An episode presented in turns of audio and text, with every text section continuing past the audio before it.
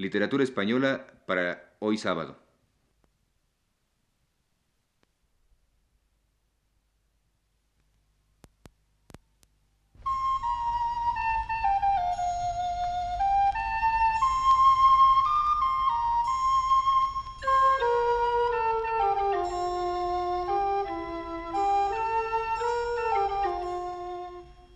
Señoras y señores, les ofrecemos el programa Literatura Española, que prepara para Radio Universidad el profesor Luis Ríos.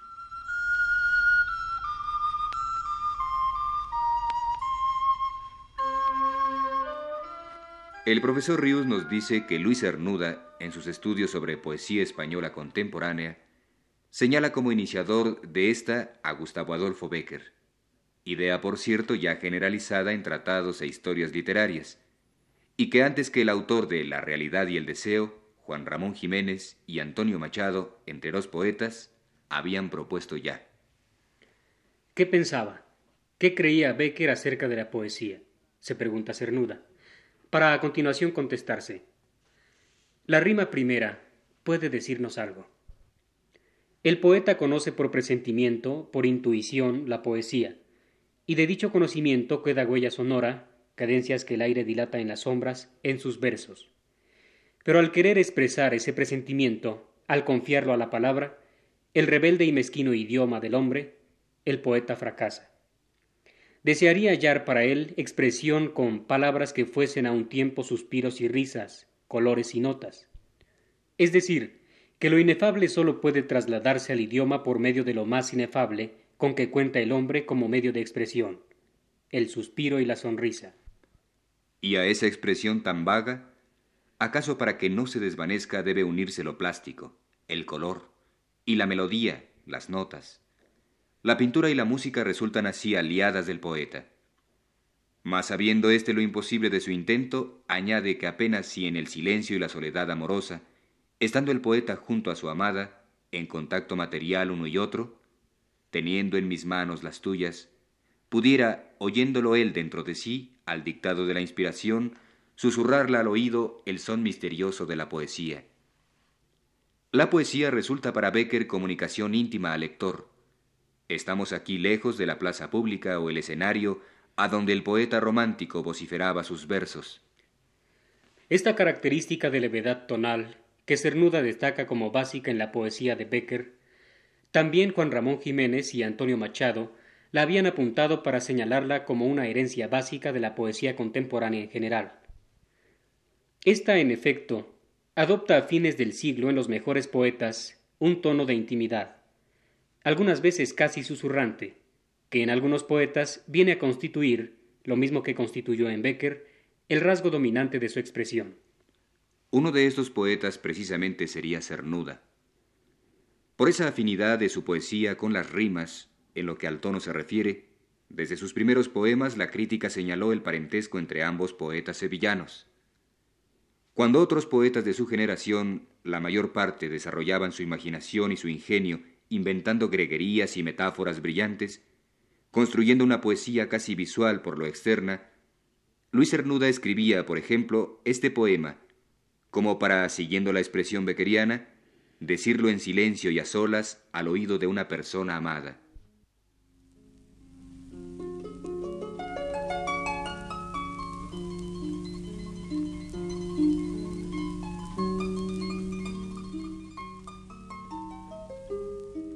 Existo, bien lo sé, porque le transparenta el mundo a mis sentidos su amorosa presencia mas no quiero estos muros, aire infiel a sí mismo, ni esas ramas que cantan en el aire dormido.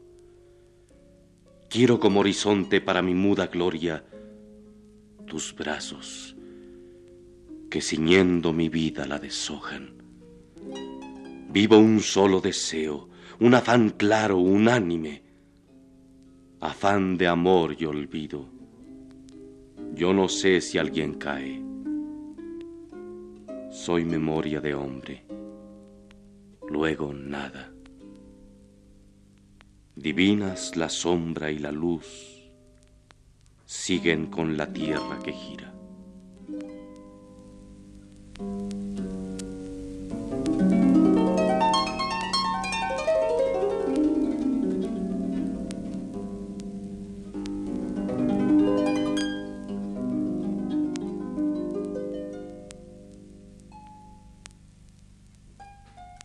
Cernuda, en su estudio sobre Becker, recuerda un párrafo del prólogo de este al libro de Augusto Ferrán, La Soledad, que dice, Hay una poesía magnífica y sonora, una poesía hija de la meditación y el arte, que se engalana con todas las pompas de la lengua, que se mueve con una cadenciosa majestad, habla a la imaginación, completa sus cuadros y la conduce a su antojo por un sendero desconocido, seduciéndola con su armonía y su hermosura.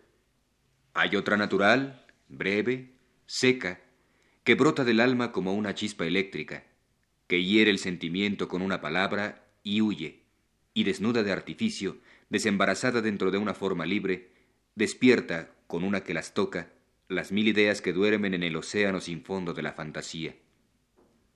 La primera tiene un valor dado, es la poesía de todo el mundo. La segunda carece de medida absoluta, adquiere las proporciones de la imaginación que impresiona. Puede llamarse la poesía de los poetas. Hay en dichas palabras, comenta ahora Cernuda, leídas entre líneas, unas sugerencias de valor para la comprensión de la poesía moderna que ahí se vislumbra. Esa es la poesía breve, seca, que por su concentración y reticencia hiere al sentimiento con una palabra y huye. La poesía, desembarazada dentro de una forma libre, contrastando con la pesadez de las estrofas tradicionales en boca de los románticos, donde el pensamiento poético, si alguno hay, se enreda con el ritmo del verso y el consonante. Pero hay algo más interesante aún, porque responde de antemano a las objeciones formuladas en los años últimos, desde que esas palabras fueron escritas, contra la oscuridad de los versos modernos. La poesía adquiere las proporciones de la imaginación que impresiona. Sin cierta adecuación previa de poeta y lector, es inútil que éste intente leer versos, porque para que los versos digan algo al lector, su imaginación debe ser apta y susceptible de emoción poética. Dicha emoción sólo se da en proporción a la receptividad del lector, cuando está previamente facultada para percibir de modo pasivo la experiencia poética activa que en dichos versos se expresa. Luis Cernuda, he aquí otro punto de contacto con Becker, frente a una tendencia en muchos poetas de su generación a una nueva retórica culterana, representaría la tendencia opuesta, hacia la expresión contenida y seca. Sin embargo, no hay que llevar al extremo el sentido de estas palabras. Cernuda, al tiempo que Beckeriano, tiene nexos de sensibilidad muy fuertes con Garcilaso de la Vega, y esto significa que su poesía tiende, al mismo tiempo que a una brevedad, a una concisión grandes, a una distensión sentimental asimismo grande. Distensión esa que haya su correspondencia en un verso extenso y sinuoso que ofrece la posibilidad de prolongaciones tonales considerables. Escuchemos, para terminar este programa, un ejemplo de esa otra modalidad de la voz poética de Cernuda que no contradice, sino que complementa la antes señalada. Varias estrofas de esta égloga suya distendida, garcilasiana.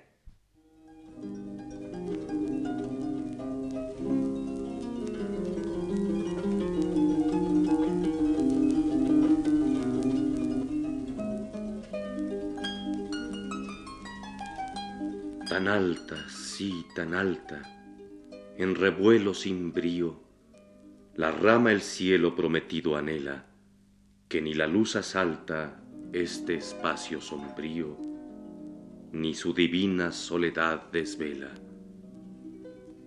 Hasta el pájaro cela al absorto reposo su delgada armonía. Qué trino colmaría en irisado rizo prodigioso, aguzándose lento, como el silencio solo y sin acento. Solo la rosa asume una presencia pura, irguiéndose en la rama tan altiva. O equívoca se sume entre la fronda oscura, adolescente, esbelta, fugitiva. Y la rama no esquiva la gloria que la viste, aunque el peso la enoja ninguna flor deshoja, sino ligera, lánguida resiste, con airoso desmayo, los dones que la brinda el nuevo mayo. Si la brisa estremece en una misma onda el abandono de los tallos finos, ágil tropel parece tanta rosa en la fronda de cuerpos fabulosos y divinos. Rosados torbellinos de ninfas verdaderas en fugas y el boscaje, a un trémulo el ramaje entre sus vueltas luce prisioneras de resistente trama, las que impidió volar con tanta rama. Entre las rosas yace el agua tan serena, gozando de sí misma en su hermosura. Ningún reflejo nace tras de la onda plena, fría, cruel, inmóvil de tersura. Jamás esta clausura su elemento desata, solo copia del cielo algún rumbo, algún vuelo que vibrando no burla tan ingrata plenitud sin porfía. Nula felicidad, monotonía.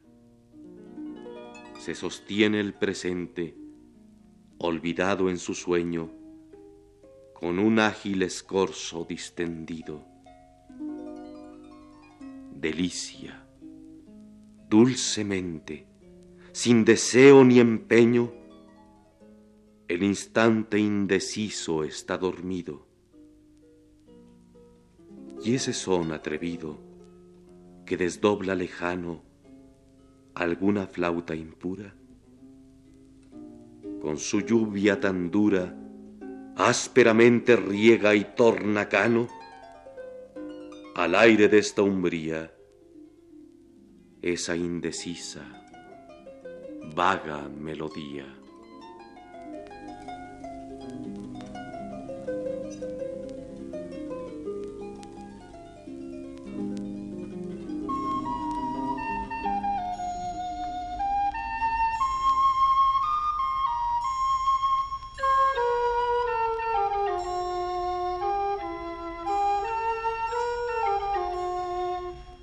Fue así, señoras y señores, como les ofrecimos el programa Literatura Española.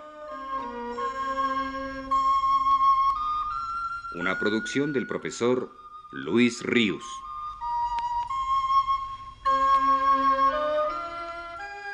En una intervención especial escucharon ustedes la voz de Claudio Obregón.